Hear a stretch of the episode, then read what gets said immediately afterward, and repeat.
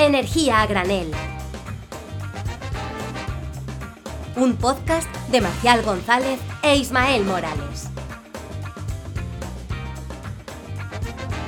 Y bienvenidos, bienvenidos, bienvenidos ya al programa 14. El programa ni más ni menos que 14. Yo soy, como siempre, ya después de 14 programas más 12 de la temporada pasada, es un milagro que yo siga siendo Marcial González y sobre todo es un milagro que me siga acompañando aquí, que me siga aguantando mi gran compañero Ismael Morales. ¿Qué tal, Isma? ¿Cómo estás? Efectivamente, 14 más 12. Llevamos ya un montón de programas. Es que esto. Y, en realidad, mmm, si tú lo piensas y lo pones en perspectiva, parece que empezamos ayer. Que fue justo ayer cuando te dije, oye, ¿y si hacemos un podcast para estas cosas? Pero bueno. Pues, pues sí, chicos, pues sí. Y, y, maldita la hora en la que lo dijiste porque me llevas aguantando 26 programas desde entonces. Buah, y los que quedan, ¿eh? Esto, o sea, esto es solo el inicio. Uh -huh. y, dos, y, ojo, pero... porque hoy volvemos con otro programa de los que nos gusta a nosotros, otro programa gamberro, otro programa transgresor. Hoy volvemos con energía nómada, además con un país. Madre sí, mía, qué país. Madre mía, qué no. país, qué comida, qué magia. Dios, ¿Qué? es que, es que poco, poco se habla de este país, poco se habla. Bueno, creas que no se habla, para bien o para mal se habla. Hombre, yo, por supuesto, yo por supuesto que hablo mucho. O sea, es probable sí. que el mejor ser humano de la historia haya nacido en este país. O sea, y ya que cada uno piense quién puede ser. No lo digas, no lo digas, no lo digas. Que la gente piense, que la gente piense quién puede ser, pero, pero vamos, eso yo lo tengo clarísimo. Mm, no sé, bueno. no sé tú, pero, pero si quieres vamos con ello, vamos a por todo. Vamos con ello, porque además yo estaba allí y te voy a contar de primera mano cómo es.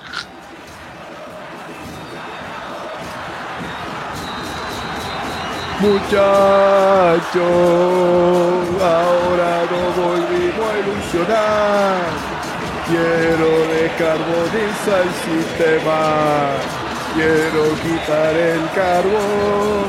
Pará, pará, pará, boludo. Que somos campeones del mundo, Ismael. somos campeones del mundo, carajo. Claro que sí, vamos Argentina. Como todo el mundo ya sabe, pues estamos hablando de Argentina, pero bueno, Argentina no solo es fútbol. Y como diría Jorge Luis Borges, y aquí lo hemos traído a mano, eh, porque como muchos sabéis, Argentina tiene muchas cosas buenas y muchas cosas malas. Como diría Borges, estos son los peores años de la historia y esto lo han dicho todos los hombres en todas las épocas. Y para poner en contexto, pues yo le he traído aquí a Marcial, pues mmm, digamos una experiencia que tuvimos hace ya, mmm, ahora, uf, ya hace meses, ya hace como seis meses que estuve en Argentina. Pero bueno, lo recuerdo como el primer día. Recuerdo como el primer día aquel, aquel partido, primer partido del Mundial que perdió Argentina contra Arabia Saudí era y salía toda la gente del bar a las 8 de la mañana con las camisetas y diciendo, che, boludo, otra vez, otra vez nos van a repatear la bola, en otro mundial este era el nuestro. Pero no, no, porque son, camp son campeones del mundo. ¡Vamos, carajo! ¡Vamos, carajo! Messi es campeón del mundo. Eh, o sea, Ismael, ¿tú sabes lo que es que Messi sea campeón del mundo? Es lo más grande que nos ha dado este país. Como veis, tenemos a un hincha a un lado y una persona racional y con sentido común al otro. Y además a Marcial le gustaría muy bien porque allí, bueno, allí Argentina el fútbol es religión. Y ya te digo yo que he visto la previa de un mundial, que he visto hasta calzoncillos con la cara de Maradona vendiéndose y todo, todo, todo lo que se pueda consumir en el país tenía la etiqueta de, de la selección de fútbol. Pero, Así pero que bueno. Es que cómo, cómo me refiero. Lo que tiene que ser vivir este mundial, haber vivido este mundial de Argentina. Es que qué locura, qué locura. Qué, qué, qué, qué, envidia los que estuvieron en Argentina en esa época. Yo lo viví en Madrid y aún así es que fue espectacular. Pero bueno, hoy venimos a hablar de sí. la energía de Argentina. ¿Y qué mayor energía que la que te da ganar un mundial? ¡Vamos, carajo! Argentina, coño! Así va a estar Marcial en todo el rato, así acostumbrados y, y, ya está. Luego le ponemos un pitido, intentamos poner un pitido aquí para que se calle. Pero bueno, Argentina no solo es eh, Messi y 46 millones de personas, sino que son 46 millones de personas y un poquito más. Y es que estamos hablando de que es un país que tiene prácticamente eh, 2,78 millones de kilómetros cuadrados de superficie. Es decir, si esto lo extrapolamos y lo ponemos un poco en perspectiva, con España es 5,5 veces España. Y lo que a mí me flipa, y he sufrido en mis carnes más de 24 horas en un autobús y no he llegado ni a recorrer ni un- una décima parte, es que de sur a norte, desde Ushuaia hasta hasta la provincia de Salta, que está justo en la, en la frontera con Bolivia, pues son 3.694 kilómetros, que es prácticamente, ojo Marcial, desde Madrid hasta el norte de Finlandia. Esa es la distancia Es que eso te iba a decir porque de en línea recta, claro, de- o sea, no por, no por carretera. Claro, claro, porque de Madrid a Estocolmo hay 2.000 y de Madrid a Canarias hay más o menos otros 2.000, así que más o menos es de Tenerife a Estocolmo. Efectivamente, Más- más o efectivamente. Además, esto te lo puedes hacer perfectamente eh, por la ruta 40, que es una ruta de mochileros, así, la típica de parajes de la Patagonia con, con ¿cómo se llaman? Las vicuñas, que son parecidas a las llamas y los glaciares al fondo. Pues la ruta 40 con la mochila, autostop, unas empanadillas en, la en, en el Hostia, bolsillo. no, no, no, no, no, no, no, no digas empanadillas. Empanadas. No, no digas empanadillas porque nos queman el podcast, ¿eh? Eso- son empanadas, son empanadas, Empanadas, porque no- nos prenden fuego a este podcast, ¿eh? Pedimos Pero perdón a todos los argentinos que nos están escuchando Y, Y y al que nos escuche, eh, eh, y que- que felicitarlos los- porque, porque son campeones del mundo. Aprovechamos para felicitarlos porque son campeones del mundo, Y efectivamente. porque tiene las mejores empanadas que para mi gusto son las salteñas. Así que a quien no le guste el resto de empanadas, pues bueno, que pruebe las empanadas salteñas porque son una absoluta delicia. Y para ponernos un poco en perspectiva, claro, eh, al fin y al cabo Argentina pues pasa como en muchos otros países que hemos visto, que la gran densidad de población pues está prácticamente en la provincia del norte, en la provincia de, Buenos Aires eh, y al lado pues tiene la ciudad de Rosario, pero es que estamos hablando de que la densidad de población de Buenos Aires es 2.360 habitantes por kilómetro cuadrado, cuando el resto de provincias, pues si tiramos un poquito más hacia el norte, que es la zona lindando con el Amazonas, pues prácticamente ya se- estamos hablando de 5 o 10 habitantes por kilómetro cuadrado, o en el sur, zona de Ushuaia, zona Patagonia, Río Negro y demás, estamos hablando de que prácticamente hay 0,5 habitantes por kilómetro cuadrado. A ver, Entonces, es que bueno, hace, hace mucho frío, ¿eh? Estamos hablando de que hace mucho frío. Y que, y que también teniendo una ciudad tan bonita como es Rosario, con esa historia, con esos personajes, o sea, ¿tú sabes quién nació en Rosario, Ismael? No, el Papa. Nació, eh, o sea, en ¿El Rosario, Papa, no, ¿El Papa no es de Rosario? no lo sé, pero, Creo o sea, sí. el Papa no sé, pero su superior, que es Dios, que es Lionel Andrés Messi Cuchitini, nació en, en Rosario. Vamos a buscar Papa Francisco. a ver Ah, no, es de Buenos Aires, es de Buenos Aires. Bueno, chicos, me quedo, me quedo con Rosario, las cosas como son, donde nacieron, donde, naci- donde nacen los grandes. Exactamente. Bueno, entonces estamos hablando Bueno, bueno. de, va- vamos a hacer ya, vamos a ponernos serios ya. Mm, estamos hablando de que la población está concentrada. en Vamos a el ponernos norte. serie, dice. Sí, o sea, prácticamente, la, en realidad Argentina, como hemos hablado, eh, tiene una baja, una baja densidad de población en general de todo el territorio, que es 16,5 habitantes por kilómetro cuadrado. Pero en la área metropolitana de Buenos Aires reside un 29% de la población total de Argentina. O sea, es que es una absoluta barbaridad, son casi 15, 18 millones de, de habitantes, porque al lado de Buenos Aires también está, bueno, pues que Buenos Aires es enorme, eh, pero también está La Plata cerca, que también tiene, pues, una bastante, bastante, digamos, bastante gente por ahí. Y es el cuarto país más poblado de América Latina después de Brasil, como no podía ser de otra manera, México y Colombia. Y bueno, es que nosotros al final tenemos muchos lazos. Nosotros, como ya sabréis, nos llaman los gallegos por una gran diáspora gallega que fue que de exiliados españoles que fue allí por la antes de la guerra, creo que también, pero sobre todo la guerra civil. Entonces, bueno, al final nos llaman gallegos, pero lo- ojo, ¿eh? que nos hablan gallegos en general. O sea, tú puedes ser gallego, yo manchego puedo ser gallego, y además es que lo hacen con, bueno, según me han contado a mí, algunos sí, otros no, obviamente, pero lo hacen con aire despectivo. No, ah, ya viene aquí otro gallego, boludo. Ah, pues Pero yo, bueno, yo pensé que era sin debate, más. ¿eh? Yo pensé en que era un, un llamarnos así sin más, pero sí, sí, sí sabía lo de gallego. Eh, y es verdad lo de Buenos Aires, yo, tú lo tienes mucho más fresco que yo, efectivamente. Yo fui hace muchísimo tiempo a Argentina Eh, pero sí que me acuerdo que Buenos Aires, ya no solo la ciudad en sí es grandísima, sino que alrededor de Buenos Aires hay un cinturón que Mm. se conoce como el Gran Buenos Aires, donde hay casi ciudades enteras adosadas al- alrededor de Buenos Aires. Y, y al final, mm, yo me acuerdo de a- una- algo que me impactó mucho, es ir a aterrizar en el aeropuerto de Buenos Aires y empezar a ver casas, casas, y estar un rato viendo nada más que Mm. casas, nada más que casas, nada más que casas, y decir, madre mía, pero esto es, esto es inmenso. Sí, esas son las famosas villas. Son zonas, pues, digamos, con una pobreza bastante, bastante exagerada. O sea, serían como las favelas de Brasil, nada más que son las villas. Y toda la ciudad de Buenos Aires, lo que es el centro, pues muchas villas antes estaban situadas en el centro y hubo una política para deslocalizarlas y revitalizar y quitar a.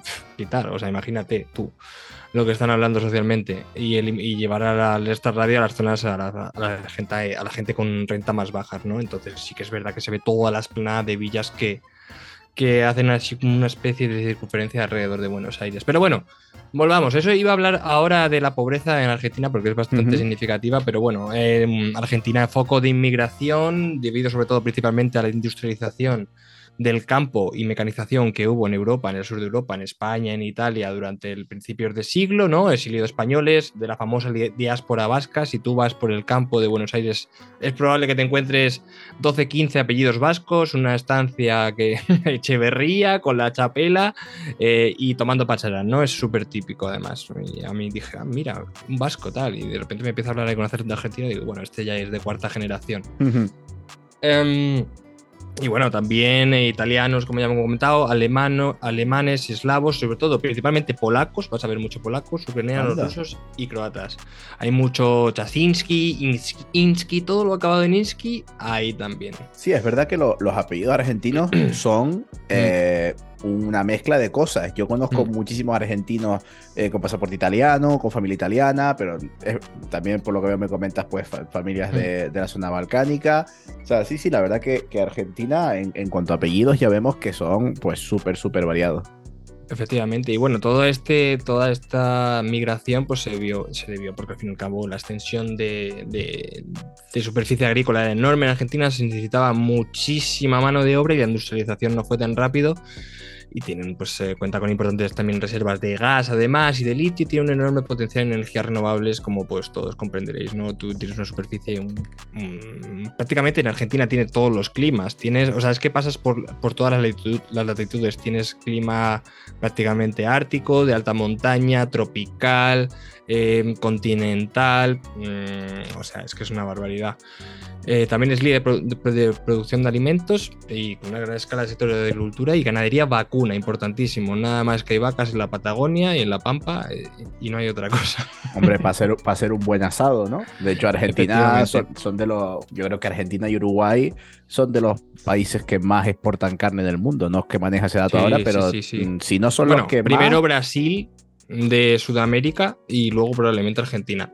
Claro, toda esa zona es que la carne, yo- la gente argentina Sí. que conozco yo, pocos vegetarianos conozco yo argentinos, también te digo. Claro, y de hecho tenían mucho problema con enfermedades de tema de la vaca loca y al fin y al cabo no tienen tantos controles de, de sanidad a la carne como podemos tener en Europa. Entonces, claro, allí, por ejemplo, a mí me gusta la carne poco hecha, pues allí tenían que tener que ponértela prácticamente pasada para evitar todos estos temas no sanitarios. Pero bueno, volviendo, la economía pues, del sector servicios es un 52% del PIB y como hemos dicho, el sector industria un 24%, tiene una industria muy potente y también en la agricultura tiene un 6,87%, ¿no? Pero principalmente cuando uno llega a Buenos Aires, lo que ve es pobreza. Yo no he visto más mendigos en mi vida que en Buenos Aires. Y es que en 2022 la pobreza, definida dentro de unos criterios cuantitativos ¿no? y objetivos, subió hasta alcanzar el 39,2% de la población. A pesar de la caída del desempleo y del crecimiento de la economía. Es decir, en situación de pobreza se encuentran 18 millones de personas de las 46 millones de personas que hay en Argentina. Y esto es patente y lo puedes ver en el centro de Buenos Aires, lo puedes ver en la pedanía, lo puedes ver en el aeropuerto, lo puedes ver en, el- en Ushuaia. Bueno, en Ushuaia menos porque es más turístico, pero en cualquier lado hay mendigos y no mendigos de. eh, De joder, mm, paso apuros para llegar a fin de mes. No, no, no. No tengo ni para comer. Eso es, es absoluto. Es que, ah, bueno, ahora no vamos a entrar a hablar de, de economía, que esto tiene muchísimos flecos, pero sí que es Mm. verdad que Argentina es un, un país muy afectado por la inflación, eh, que a pesar de que me Mm. pasa con muchos países de Sudamérica, ¿no? Esto ya es otro tema, pero oye, tienen, muchos tienen muchos recursos naturales, tienen combustibles Sí. fósiles, etcétera, etcétera, y, y se encuentran en una situación de, pues, de, de- de basta- económica Sí. bastante mala, con, con bastante deuda, Mm. con bastante inflación, y Argentina ahora mismo es uno de los países más afectados por esto, o sea que económicamente, pues por, sí, está, están bastante jodidos. Sí, bueno, uno de cada dos menores de 14 años vive en un hogar con ingresos insuficientes para comprar bienes básicos de alimentos, ropa y gastos vinculados a vivienda, transporte, educación, energía y salud. Es decir, eh, es absolutamente una barbaridad, pero claro, la inflación es que es una burrada. Es que el año pasado la inflación interanual, la móvil, ¿no? que va mes a mes, fue del 83 och- o 86% y subiendo. Es decir, tienes una devaluación constante de la moneda y esto se puede ver perfectamente cuando tú vas a un restaurante que tienen como en la carta tienen pegatinas que van poniendo una encima de otra y tú vas quitando las pegatinas y ves cómo te costaban la mitad en pesos hace Sí, prácticamente eso, un mes. eso a mí me lo han dicho muchos, muchos amigos que tengo argentinos, de que las compras allí, los precios normalmente están en pizarra y tú ves que Eso es. incluso, o sea, que de día tras día borras lo que hay en la pizarra y pones un precio nuevo porque está disparatada la, la inflación. Eh, no, es que es una aburrida, porque luego tienes tú diferentes cambios, que tienes peso Qatar, peso urbano, peso oficial. Entonces, claro, mm, yo cuando estaba allí, pues igual un peso era un euro, eran 153 pesos en, el, cambio, en el cambio oficial si sacabas dinero del banco, pero luego en la calle los, los arbolitos que eran gente que, que, que daba cambio te lo daba a 300, un euro eran 300 pesos, ¿no? Entonces prácticamente es el doble, o sea, y esto se va devaluando día tras día. Y también puedes sacar dinero eh, cuando vas a comprar un electrodoméstico, puedes sacar dinero del cajero del supermercado, o sea, es una absoluta locura. Yo esa, no, no hay una cosa peor que he visto en mi vida de que el sistema financiero de Argentina.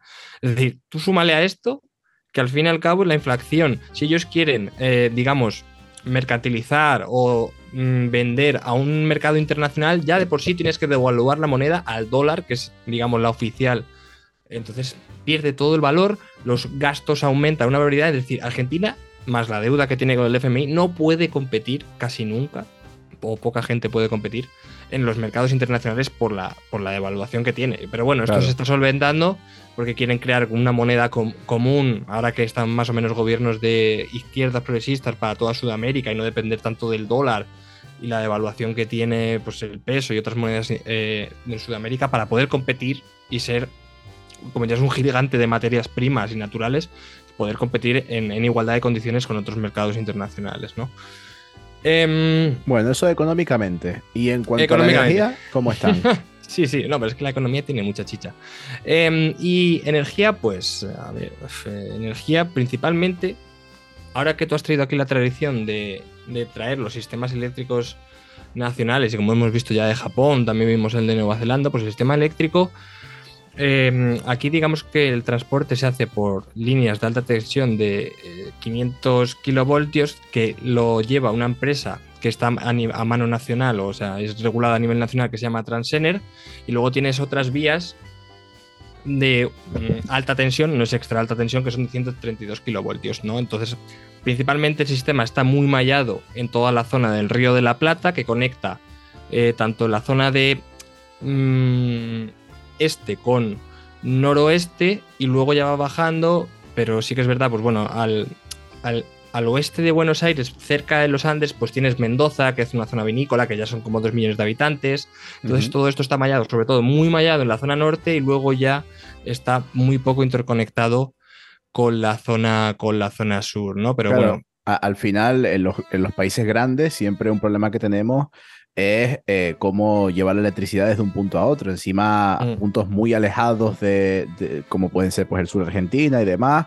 Pero me Mm. sorprende que por lo menos la red de transporte en Argentina está, mm, mm, Está bastante bastante mejor mallada de lo que, de lo que pensaba.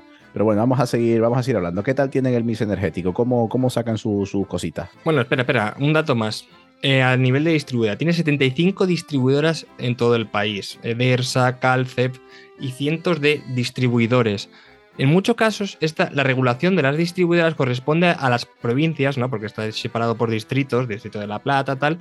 Y en algunos casos, como en Nequehuen, que es en la zona central, más o menos central de Argentina, al oeste, está regulada la distribuidora por el municipio. O sea, que se puede decir que tiene una distribuidora prácticamente pública en manos de- del ayuntamiento, ¿no? Entonces, una vez esto, siempre diciendo distribuidora pública, eh, el futuro está ahí, vemos que el mix energético de energía primaria de Argentina está dominado principalmente por el gas prácticamente en un 50% y también eh, en el petróleo en un, 30 en un 33%, con un 5% aprox de biomasa y un 3% de energía hidroeléctrica. Y esto a mí me choca bastante. Y un 3% eh, de energía nuclear. Solo un ¿no? 3% hidroeléctrica. Sí, sí. Pues, pues yo he estado, supongo que ahora lo, lo- lo dirás, pero me voy a adelantar. Yo he estado en la central de Iguazú, al, al norte del país, que es una de las presas hidroeléctricas más grandes del mundo. Y, y, joder, y me, me sorprende que sea 3%, pero bueno, ya lo comentarás. Me da que te Te estoy. lo comento, fácil y sencillo. Dime, dime. Eh, la hidroeléctrica es de Brasil, no es de Argentina. Ah, está en el lado de Brasil. Que está en terreno. Está en el río Iguazú. Pero el río Iguazú baja la cascada y la cascada se bueno, catarata se comparte entre Brasil y, y Argentina, pero el río viene de, de Brasil. De la zona Ah, entonces las estadísticas cuentan como para Brasil. Vale, vale. Sí, sí. Bueno, Brasil pues- tiene un 60% de generación de hidroeléctrica, es una Pues- burrada, luego lo vemos. Ya hablaremos de Brasil otro día. Eh, para lo que me has comentado, básicamente vemos gas natural 50% en energía primaria, ojo, energía primaria y petróleo, que ya sabemos que es importante en los países, 33%. Me sorprende que el petróleo no sea el, el gran campeón, así que me imagino que... Es raro, ¿eh? Es raro. Y como ves, puedes ves cómo se invierte la tendencia, porque estamos, tenemos una gráfica adelante que en 1965 la energía primaria de petróleo era un porcentaje del más del 80, un 85%, y ahora ha caído prácticamente hasta un 33, 34%. Claro, y ha ido, ha ido el gas ganando terreno. Sí, entiendo pero no ha ganado tanto, ¿eh? No ha ganado tanto. Se, Claro, me, pero- se me hace raro. Yo creo que aquí ha habido más reducción, probablemente, de demanda de energía por todas las crisis económicas que haya tenido, desindustrialización y demás, porque se me hace raro que, que no se compensen de ninguna manera, ¿no? Claro, entiendo que la, la mayor parte de la calefacción será a gas y como estoy viendo aquí debajo, que ya lo vas a comentar tú, que es que si hablamos en electricidad, ya me Mm. estaba esperando yo Espérate. una gran, gran participación del gas natural, te dejo que lo, que lo comentes tú sin problema. Tú estás aquí solo como forofo y como hincha. Efectivamente. Tú tienes un palo para darle al tambor y decir Yo- yo me Argentina aquí- campeón, la, yo me pongo la". aquí a escucharlo, a- a- me- pongo los cascos, le- los- eh, me pongo los cascos, los cánticos del San Lorenzo, cosas así, me pongo a, gritar yo solo en casa. Efectivamente. Em, bueno, vale, pues en cuanto a generación eléctrica, eh, Argentina depende prácticamente un 65% de gas natural, eh, la energía hidroeléctrica un 18%, que aquí ya sí vemos que tiene una bastante, bastante eh, participación significativa, también la nuclear un 8%, la eólica un 7% y la solar un 1%. Eh, claro, mm, a mí esto me chirría bastante, que la solar con los pedazos de, de- de superficies, de terrenos que tienen allí solo tenga 1%, porque joder, imagínate. eh, es que tiene- es, es bestial lo que tienen. Yo entiendo que los Andes no puedas llenarlos de, de eólica, ¿vale? No, pero, joder, Argentina si es conocida por algo, es por, por, por terrenos de esto, la Pampa Sí, ¿no? y todo esto que son... La Patagonia es un desierto, ¿eh? O sea, Claro. no os imaginéis, la Patagonia no tiene ni un árbol. Tú ves un desierto, la carretera por medio y luego al fondo los Andes con glaciares. Pero es que es un absoluto desierto. Bueno, enti- entiendo que tan al sur a lo mejor pues hay- habrá menos recursos, pero un poquito más al norte tiene que haber extensiones terribles de terreno, o sea, extensiones y extensiones que a lo mejor... Es al revés, yo creo. O sea, ¿Ah, sí? el, el norte es do- donde está la población, donde tiene más industria y ahí es donde hay más cultivo agrícola en muchos casos y Mm. también más ganadería intensiva. Pero en el sur es donde está la ganadería extensiva y donde hay mucho terreno. Eh, eh, en, caso, en muchos casos son propietarios ingleses por el tema que hubo de, bueno, de, de las islas estas, de la Malvina, que la tienen más presente que nosotros eh, Gibraltar, porque todo el rato las... Sí, sí, sí. Vas a la- coges el autobús, Hombre, es que Malvinas ellos, es son que ellos se nuestras. fueron, ellos se fueron a la guerra, ¿eh? Efectivamente. Nosotros todavía no hemos ido a la guerra con... No, no, se con fueron a la guerra, se fueron con un palo y le clavaron un machete. Pero sí, sí. Em, entonces, claro, lo que va a pasar es que el sistema está tan mallado, el sistema eléctrico está tan mallado en el, norte, en el norte que se va a tener que reforzar en el sur porque probablemente la mayoría de la producción eléctrica eh, renovable va a tener que ir de sur a norte y se va a tener que invertir el, flujo de energía.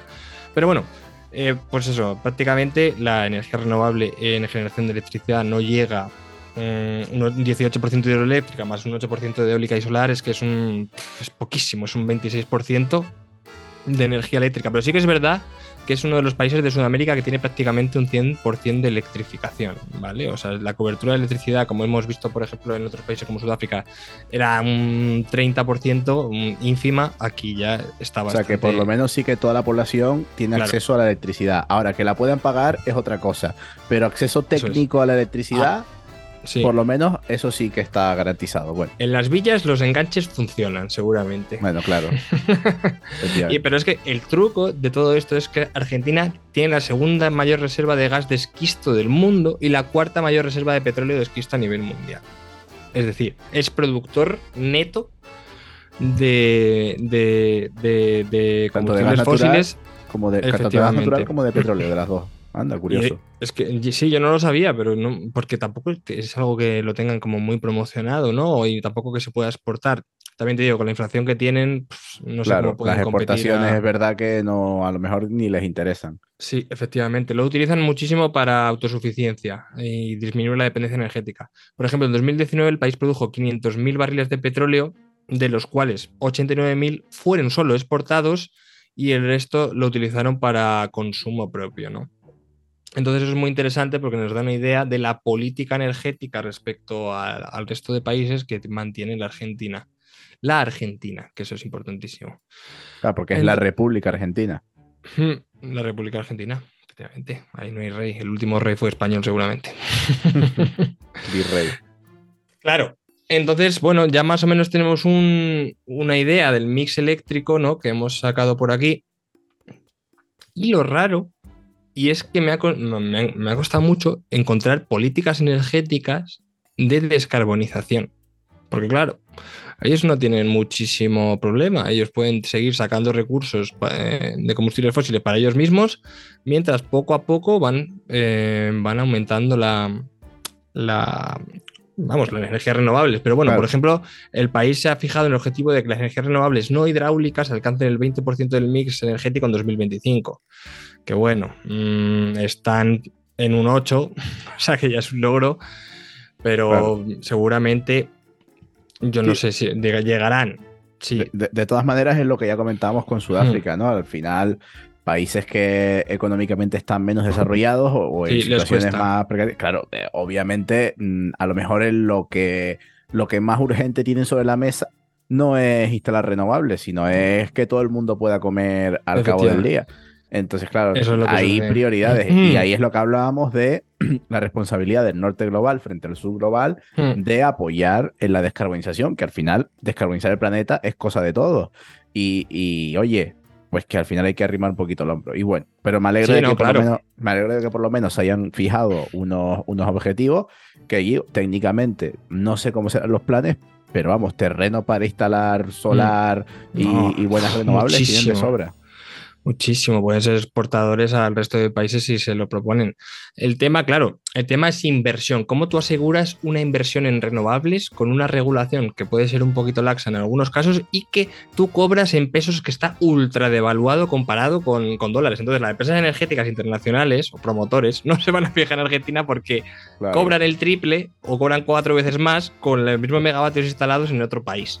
Entonces, eso es un problemón que tienen bestial y, que no reflejan en las políticas públicas de mitigación del cambio climático. Pero sí que es verdad que encontré un plan nacional de adaptación y mitigación, busqué objetivos de mitigación, no vi ni uno, pero sí que es verdad que era muy interesante porque ponían muchísimo foco en la adaptación al cambio climático con medidas de estrategias, pues no sé, espacios verdes, eh, rehabilitación energética, y todos estos sistemas que me chocó bastante porque dije, ah, están poniendo el foco en la adaptación, que eso es algo que no pasa en tanto en otros países porque la adaptación en muchos casos no es tan rentable o no puede dar generar tantos recursos laborales como puede ser la mitigación a, a, corto plazo, pero me pareció muy interesante porque al final, con todos los climas que tienen, es un plan muy multidisciplinar y que va teniendo en cuenta cada región, cada clima de la región y cómo se van a ir adaptando según los modelos que tienen de, impacto del cambio climático en Argentina. Y, bueno, ahí me chocó bastante. Y como curiosidades, aparte de que hayamos visto que es un productor bestial de combustibles fósiles, también Argentina es el cuarto productor mundial de litio, que como ya sabemos es un mineral fundamental para el sistema de almacenamiento actuales en baterías. Y sí, para ahí, ahí, en esa zona de Sudamérica, ¿no? La zona de Chile, sí. Bolivia, Argentina, ahí hay una barbaridad de litio. Tú cortas una montaña de los Andes por la mitad y tienes una mina de litio en cualquier lado. Lo que pasa es que están protegidos. Claro, por lo que sea. claro. Eh, valor natural, bueno, ya veremos. Eh, y también lo bueno, lo que, hemos, lo que he comentado, que es muy interesante, de que es uno de los principales de países latinoamericanos de acceso universal a la electricidad, con un exitoso programa sobre mercados eléctricos rurales que ha acelerado la conexión a la red de usuarios remotos, sobre todo en la zona del norte, en la zona de la Amazonia, en los últimos años. Y eso es algo que la verdad que es bastante destacable y que muy replicable a otros países como puede ser el norte, Brasil, Paraguay también y Uruguay. Y para acabar, un tema del mercado, porque muchas veces nos fijamos con todo el tema de la, de, de la reforma del mercado eléctrico europeo. Joder, parece que esto es la, es la norma, ¿no? Siempre ha funcionado uh -huh. así. Nosotros tenemos el mejor mercado, el que mejor distribuye, asegura recursos y demás. Pero en Argentina el 60% de la energía en el mercado mayorista se vende en el mercado spot, ¿no?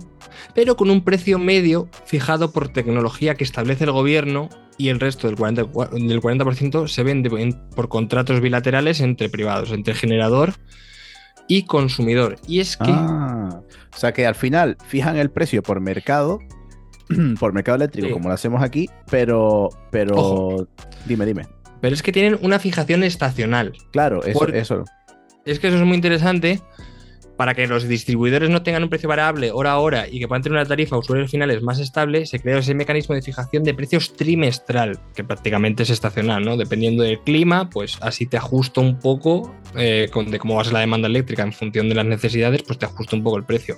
Entonces se ha creado un fondo de estabilización al que se derivan las diferencias producidas entre los precios estacionales y los precios de mercado de spot, ¿no? Entonces, si vemos que los desvíos son muy grandes, pues ese fondo de estabilización o se nutre o se requiere para pagar los contratos eh, a los generadores, ¿no? Entonces, bueno, es un mecanismo trimestral que están los precios prácticamente prefijados con los desvíos que puede haber estacionalmente, eh, tienes que pagar, te toca vender, ¿no? O tienes que, claro, prácticamente, o pagar vender, no hay otra. Entonces, eh, prácticamente, pues luego se reasignan esos, periodos, esos periodos, subiendo, bajando los valores calculados medios para, para, cada tecnología, ¿no? Entonces, esto es un tema muy interesante que la verdad me ha chocado bastante, pues visto el, el, el mix de generación renovable, me gustaría haber encontrado los precios prefijados estacionalmente, pero como siempre no tenemos recursos, o sea, cualquier patrocinador que quiera patrocinarnos eh, claro, y que sacar más tiempo. Si quieren, si quieren, que saquemos para más tiempo para investigar esto, efectivamente. Porque, porque, hay, que, hay que trabajar además de hacer los podcasts. Eh, eh, a todo esto lo que estaba pensando yo es que, claro, tú esto de fijar un precio por tecnología lo puedes hacer porque el combustible es tuyo. O sea, me refiero, claro. es que me parece que está guapísimo porque, eh, o sea, es muy interesante porque tú eres productor sí. de la materia prima. Tú sabes cuánto te cuesta extraerlo. Claro, y si tú nacionalizas el sistema, bueno, si el sistema, digamos, tiene una serie... Empieces, si, si, si, si, tú tienes una, un cierto control nacional sobre el sistema, tú puedes decir, vale, pues ahora el combustible que extraemos lo, cuesta esto porque lo estoy extrayendo en mi país y eso impacta sobre el precio de la electricidad. O sea, me refiero, si por ejemplo en Europa fuéramos productores de combustible fósil, no hubiésemos tenido la subida de precios que, que, que, que hemos tenido mmm, ahora estos últimos años, porque si nosotros producimos la propia materia prima, no nos la vamos a a vender a nosotros mismos, así entre comillas, más cara, sino al final tú, tú, te vendes la materia prima al precio que tú estimas, porque recordemos que todo esto está pasando en el interior, o sea, no, no están trayendo ni gas natural ni petróleo de fuera. Entonces está muy interesante este sistema porque, bueno, pues yo voy a fijar cada tres meses, o sea, de forma estacional, un precio que considere oportuno de la energía para, para Bueno, sí, el histórico que tengas, sí, sí. Sí, sí, sí. O sea que me, me parece muy bien, pero claro, eh, joder, esto que es una herramienta súper potente cuando eres tu productor de tu, de, de, de, mm. tu, de tu fuente de energía primaria, porque claro, ¿cómo no lo vas a hacer? Claro. Entonces, como bien ha explicado Marcial, esto es un sistema muy interesante que, claro, al fin y al cabo, mm, las interconexiones con Brasil en el norte, no sé hasta qué punto llegan, no he podido mirarlo, pero sí que es verdad que si tú tienes un recurso y tú puedes controlar todos los parámetros económicos de ese recurso, la demanda energética que va a haber estacionalmente y no quieres abusar de un beneficio económico porque quieres dar un servicio como es la energía y la electricidad, que es básico para la gente, y como hemos visto, Argentina tiene unos problemas de pobreza bestiales, pues esto les viene como anillo al dedo para tener un precio de electricidad bastante asumible. Y en el caso de que vengan gordas o de vengan malas, pues al fin y al cabo, como es propiedad del Estado en muchos casos estos pozos petrolíferos, se rebaja y funcionamos como país. Entonces, bueno, esto es lo que te he traído a Argentina, un país muy interesante, un país que yo recomiendo a todos. Un país campeón del mundo. Efectivamente. ya nunca más, ¿eh? Ya nunca más, seguramente. Eh, muy, interesante, la verdad, eh, este sistema. O sea, obviamente, pues si son productores, claramente van a basarse primero en combustibles fósiles. Me gusta que tengan un plan de descarbonización, aunque, pues, oye, no lo pueden llevar a lo mejor tan a cabo por los problemas económicos que tienen. Mm. Pero, eh, Jope, tienen. O sea, si no fuera por la situación económica en la que están, si, si no existiera la deuda externa o si no tuvieran eh, todos estos problemas derivados de un sistema económico mundial, eh, la verdad que podría ser mucho más adelante, porque en cuanto a sistema eléctrico, pudiendo producir ellos su energía primaria, siendo autosuficientes en este sentido, Jope, ya nos gustaría Europa ser autosuficientes energéticamente hablando. Sí, sí, sí. No, y es que además con renovables, incluso si cierran los pozos de gas y de petróleo, probablemente también sean autosuficientes con el potencial que tienen y solamente teniendo una estabilidad financiera que les permite dar rentabilidad a los inversores a 20, 25 años, lo tienen hecho. Y es que además se descarbonizaría más rápido prácticamente que España, porque tiene un potencial. Claro, al, tener terrenos y, ah, tierras áridas sí de sobra, claro, ahí no, no tienes que preocuparte de si estás poniendo paneles solares en un terreno que se puso para otra cosa. Y tienes desierto, ¡buh! Échale. Sí, sí, sí, no. Y también tienes un poco eh, la zona de Bolivia, que es la de mayor irradiación, pues justamente toca un poco la parte con Argentina y ahí también tienes un potencial de irradiación fotovoltaico eh, demoledor, vamos. Pero bueno, para no enrollarnos más, pues, pues, aquí tenemos otro, otro ejemplo ¿no? de cómo puede ser el potencial renovable. Que si estuviéramos una estabilidad financiera, pues Argentina habría acelerado muchísimo. Además, los planes no marcan objetivos porque no se quieren mojar mucho por lo que he leído, pero sí que es verdad que son de 2022, entonces creo que hay esperanza y creo que en realidad se están tomando bastante en serio todo el tema del cambio climático, porque al final el cambio climático y la sostenibilidad son un motor económico, más allá de algunos ajustes que haya que hacer con este capitalismo voraz que se come todo, son un motor económico y para Argentina tendría unas posibilidades enormes más allá del Mundial, más allá de la alegría que ha habido y más allá de Messi. Bueno, más, allá, más allá de Messi, vamos a ver. Más allá de Messi poco hay. Respetemos eso, respetemos eso. Yo creo pues que toda la fortuna de Messi se debería probablemente hacer pública, que la coja el Estado, la expropie, si no la tiene en Suiza, ya seguramente la tenga. Ya está el comunista expropiando. Cállese usted, que este programa es de Argentina, no de Venezuela. Ya haremos un programa de Venezuela. Mm, poco se está hablando de eso. Pocos datos habrá. Y nada, Marcial, yo creo que por mí cerramos. Eh, muchísimas gracias por estar aquí con todos con Energía Nómada. Argentina es un placer. Muchos os incito además a visitarlo, la gente es maravillosa. No son tan pesados los argentinos como dicen, son muy agradables, son muy dicharacheros, se aprende un montón, tienen un montón de cultura literaria, musical. Me encanta Argentina. Pues sí, pues desde aquí también invitarles a que visiten Argentina, un país súper, súper, súper guay. Yo estuve allá hace un montón de tiempo, tengo ganas de volver, que estuve hace más de, de 10 años y, pues sin más, acabamos aquí con este programa 14. Gracias a todos los telespectadores que nos han telespectado. Gracias a ti, Isma, por aguantarme otro programa más. Y, y pues nos vemos en el próximo programa. Adiós. Hasta pronto, gracias.